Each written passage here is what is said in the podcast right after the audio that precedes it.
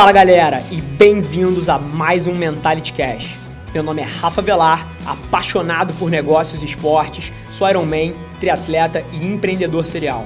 A cada semana eu dedico alguns minutos do meu tempo para responder as suas perguntas, com o objetivo de te tirar da inércia, para que você possa atingir todo o seu potencial. Muito obrigado por investir seu tempo comigo aqui hoje e vamos nessa!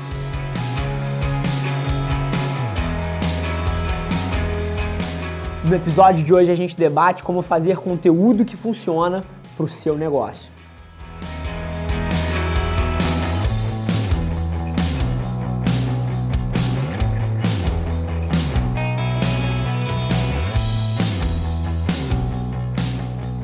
Fala galera e bem-vindos a mais um episódio Extraordinários, episódio número 49. É estar aqui sentado. Eu tenho tentado fazer dois episódios do Extraordinários por semana, mas a correria está enorme. Eu tenho ficado pouco tempo, de fato, aqui dentro do escritório, muito tempo fora, em reuniões, em contato direto com os clientes. Então está sendo bastante difícil, mas toda vez que eu consigo uma brecha para sentar aqui com vocês, é um prazer extremo. É, e antes da gente mergulhar direto nas perguntas, estou muito feliz. É, um, fizemos um lançamento acidental da Velar Media Experience, né? Então estava aqui, cheguei no escritório super cedo, 5 e pouco da manhã, e estava revisando a apresentação da Velar Media Experience, que é um, uma consultoria imersiva de um dia em tudo que você precisa saber para vencer no digital, seja você uma pessoa ou uma empresa. É um produto nosso que a gente está para lançar uma consultoria imersiva de um dia que, assim, passa para vocês o escopo inteiro que a gente tem trabalhado com as médias e grandes empresas de uma maneira muito didática e, e que aproxima vocês de um cenário que para muita gente seria surreal trabalhar com a gente por conta da faixa de preço. É uma oportunidade para entender um pouco do que, que a gente faz e como a gente está fazendo principalmente. Eu acho que todo mundo que participar desse evento vai ficar assustado com a quantidade de informação proprietária que a gente vai dividir lá, processos criativos internos nossos, tecnologias internas nossas, enfim, um mundo de coisa. Mas fizemos um lançamento acidental do evento, super engraçado. Eu estava trabalhando na apresentação e aí falei, pô, vou fazer um story aqui, de que eu faço story? Fui, tirei uma foto da, da tela do computador e coloquei lá, pô, você vai se assustar com isso aqui. Cara, mais de 600 pessoas se pré-inscreveram no, no, na Velar Media Experience. A Velar Media Experience não tem como comportar isso. A ideia não é fazer uma palestra para centenas de pessoas, é ser um grupo fechado aí de 10 a 20 pessoas numa sala de reunião debatendo de maneira muito pessoal comigo e com o meu time de executivos seniors aqui sobre o estado da arte do digital. Mas mais uma vez, a, a, o carinho de vocês com o nosso lançamento acidental aí foi enorme. Então, pô, mais uma vez deixar é, minhas palavras aqui agradecendo. E é isso. Antes de começar as perguntas, se inscreve no canal, deixa seu like aqui, curte o vídeo. É, se você está assistindo isso aqui no Spotify ou no SoundCloud, cara, se inscreve no podcast. Tem muita coisa legal vindo aí e eu acho que você não vai se arrepender de, de ficar para ver. Então, tendo dito isso, João, o que, que você separou aí para a gente de pergunta? A pergunta de número 1 um é do Fernando Barbosa. O que você recomendaria para um jovem de 17 anos, que ainda não sabe sua vocação, arte ou paixão? O que você faria, até mesmo de graça? Fernando, é... tem 17 anos? 17 anos. Caralho, cara. Mais uma vez, cada vez mais me assusta é, a pressa de vocês. E mais uma vez, não estou querendo aqui, porra, te dar um expor nem nada parecido, longe disso, cara. Eu quero te dar perspectiva. Porque, bicho, você tem 17 anos, você é uma criança uma criança. Eu tenho 27 e me sinto uma criança. E não é se sentir assim frente à vida, à competência, sua capacidade de gerar valor no mundo, não tem nada a ver com isso, mas tem a ver com a quantidade de tempo que você tem para descobrir isso daí. Então eu acho bizarro alguém de 17 anos falar, estou perdido. É óbvio que você está perdido, você tem 17 anos. Você ainda não fez nada. Você tem a vida inteira pela frente e eu queria te dar um pouco de perspectiva. Eu sou fascinado por isso. Você literalmente pode errar tudo na sua vida, tudo, durante os próximos 10 anos e ainda ter 27, e ainda tá abaixo de 30. Cara, você tem mais do que tempo para começar. O Ray Kroc fundou o McDonald's com 55 anos, bicho. Cara, tenha paciência. Mas agora, o que eu te digo é que paciência não é complacência, muito pelo contrário. Paciência não é você sentar a bunda em casa e esperar que a sua paixão caia no seu colo do céu. Você tem que ir lá e testar o máximo de coisas possível para entender aonde os seus talentos jogam melhor, aonde te dá mais tesão dedicar a sua energia. Então, o que eu te digo, cara, se eu tivesse 17 anos e tivesse que descobrir aonde eu ia alocar o meu tempo, que carreira eu ia seguir, cara, eu ia sem medo de fracassar, sem medo de decepcionar ninguém, sem medo de errar, eu ia testar várias coisas diferentes. E sem medo de sair de um job depois de dois meses, porque, pô, você já viu que não é aquilo, cara, sai e fica mesmo com o teu currículo com sete empresas durante um ano. Cara, ninguém liga. Se você se encontrar depois de um tempo e você tiver passado por essa jornada de autoconhecimento, isso vai chamar atenção, mas acima de tudo, cara, não tenha medo de errar, não tenha medo de escolher a coisa errada. A única decisão errada que você pode tomar é não ir testar o mundo, é não ir olhar todas as suas opções de perto, em vez de tentar, sentado na cadeira ou deitado na cama, entender o que você poderia fazer. Não, vai lá e faz testa, não gostou, corta, testa uma coisa nova. Então, cara, vai pro mundo, testa o máximo de coisas possível, porque essa é a única forma de você descobrir onde você quer dedicar seu tempo pro resto da vida. A segunda pergunta é do Felipe Solimeu. Em um de seus vídeos, você comenta que planejamento não é importante. O que você quer dizer com isso? Exemplo, para abrir um restaurante, não acha importante fazer todo o business plan com os sócios, planejando os investimentos e gastos? Mais uma vez, não me entenda errado.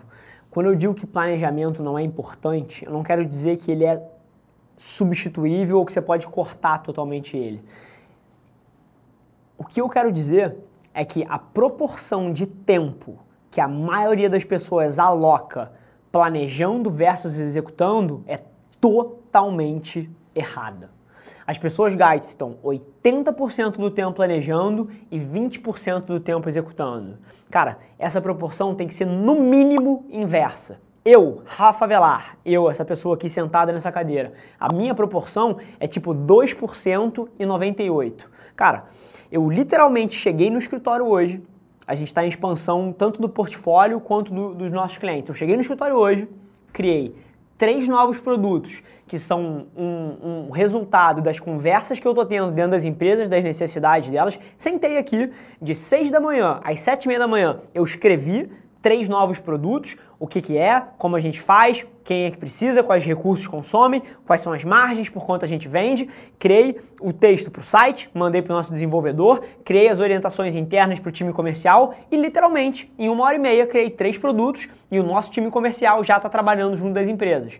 Você entendeu? Cara, eu gasto nada de tempo planejando e todo o tempo que eu posso na rua, pegando feedback real, ao invés de estar tá assim, debatendo se o número do Excel que eu vou multiplicar a minha margem é 23% ou 19% para poder fazer a minha projeção financeira. Cara, esse número não serve para nada até a hora que você se põe na rua e o teu cliente fala que quer pagar 10, que quer pagar 12. Então, eu não tento descobrir a margem do meu produto na planilha Excel. Eu vou, tento vender e ver qual é o preço que as pessoas estão dispostas a pagar. Depois eu volto e atualizo a minha projeção. Mas eu não fico debatendo em cima de coisas subjetivas. Então essa é a mensagem. Não é que planejamento não seja importante. O que eu questiono são as premissas nas quais as pessoas às vezes fundam o seu planejamento. O meu planejamento é inteiro focado na minha execução e nas métricas reais que o mundo me dá. Enquanto de 99% das pessoas é inteiramente baseado em ação assumptions, em métricas, em ideias subjetivas que foram definidas dentro de uma sala de reunião por quatro ou cinco pessoas que passaram ali meses planejando um negócio que não tem a menor pingo de realidade com o feedback real que o mundo vai dar. Então é um pouco essa a mensagem, não é que planejamento não seja importante, mas agora eu te desafio a entender se, como é que você está alocando o seu tempo, planejamento versus execução e principalmente o ciclo de re retroalimentação que funda o seu planejamento. Se ele é debatido em cima de premissas subjetivas que você está definindo dentro de uma sala de reunião, ou se ele está sendo atualizado e moldado com os feedbacks reais que o mundo tem para te dar. Então, esse é o questionamento. A terceira pergunta é do João Paulo. Rafa, após várias decisões, resolvi e conseguir abrir meu negócio. Tenho 22 anos e estou cursando algo que não me estimula a continuar com ele. e isso acaba dificultando minha dedicação no meu negócio. O que você me aconselha? Dividir meu tempo para os dois ou focar 100% no negócio? João? João Paulo. João Paulo, o erro está na sua pergunta, cara. É super interessante esse tema e, mais uma vez, é... eu só coloco dessa forma um pouco dura porque eu quero te ajudar. E se eu tivesse aqui num telefone, num call com você, eu tenho certeza que eu virava a tua vida de avesso. Porque você está enxergando não só isso, como provavelmente usando esse mesmo racional para tomar outras decisões na sua vida e isso está sendo uma vulnerabilidade gigante para você a assumption errada que você tem nesse pensamento é o seguinte: é que essa decisão tem o poder de mudar a sua vida. Não tem. E é isso que me fascina, porque as pessoas se alejam pensando em qual decisão tomar. Eu vou seguir o caminho A ou o caminho B? Quando na verdade, meu irmão, a única única coisa que interessa é o que você faz a partir do momento que você decide. E esse é um tema que eu nunca vi ninguém debatendo e eu sou fascinado por isso. Inclusive, os nossos debates internos, as pessoas começam a entrar. Ah, a gente segue caminho A ou caminho B. Foda-se. O que interessa é o que você faz depois que você escolheu o caminho A. Então, deixa eu te dar aqui o panorama das suas escolhas. Você pode escolher continuar na faculdade e dividir o seu tempo, mas ser um excelente aluno e sugar a porra toda que a faculdade tem para te dar e depois aplicar isso no seu negócio com a mesma dedicação e ter resultados excelentes.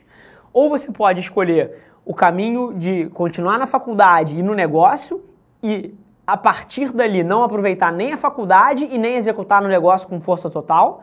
Ou você pode escolher ralar da faculdade e focar 100% no negócio e se dedicar ali e, porra, e dar um jeito de fazer aquilo dar certo e colher os frutos disso. Ou você pode sair da faculdade, escolher ir para o negócio e ficar sentado assistindo Netflix. Então, cara, a escolha não importa. O que importa é o que você faz depois da escolha. Então, cara, a única coisa que eu te digo, não importa o que você escolha, se é continuar na faculdade e dedicando o seu tempo meio a meio ou indo para o seu negócio, cara, as duas escolhas são caminhos válidos. Agora, o que eu quero que você se preocupe é o que você faz a partir do momento que você decidiu seguir um desses dois caminhos, porque é isso que tem o potencial de mudar a sua vida. Show? O que a gente tem de quarta pergunta aí, João? O Decor Arte Envelopamentos pergunta: Rafa, trabalho com envelopamento em uma loja de comunicação visual. Atualmente criei essa página para divulgar meus serviços e gerar clientes. Como faço para atrair clientes nessa página e abrir meu abrir meu leque, eu acho. Faltou palavra. Bacana. Cara, no teu business, eu acho que Instagram é um puta, um puta, uma puta de uma ferramenta. E eu vou te dizer por quê porque existe uma cultura muito forte dentro do Instagram de carro e pessoas que são fascinadas por carros. E o que eu queria que você enxergasse é que o Instagram nada mais é do que uma revista 2.0. Da mesma maneira que antigamente as pessoas compravam a revista Carros, as pessoas compravam a Nintendo World, quem era gamer, as pessoas compravam a, sei lá, a Surfar, quem era surfista, as pessoas compravam. que mais de revista aí, João? É, a Playboy para ver pornografia, a Sex para ver pornografia, enfim, as pessoas compravam essas revistas.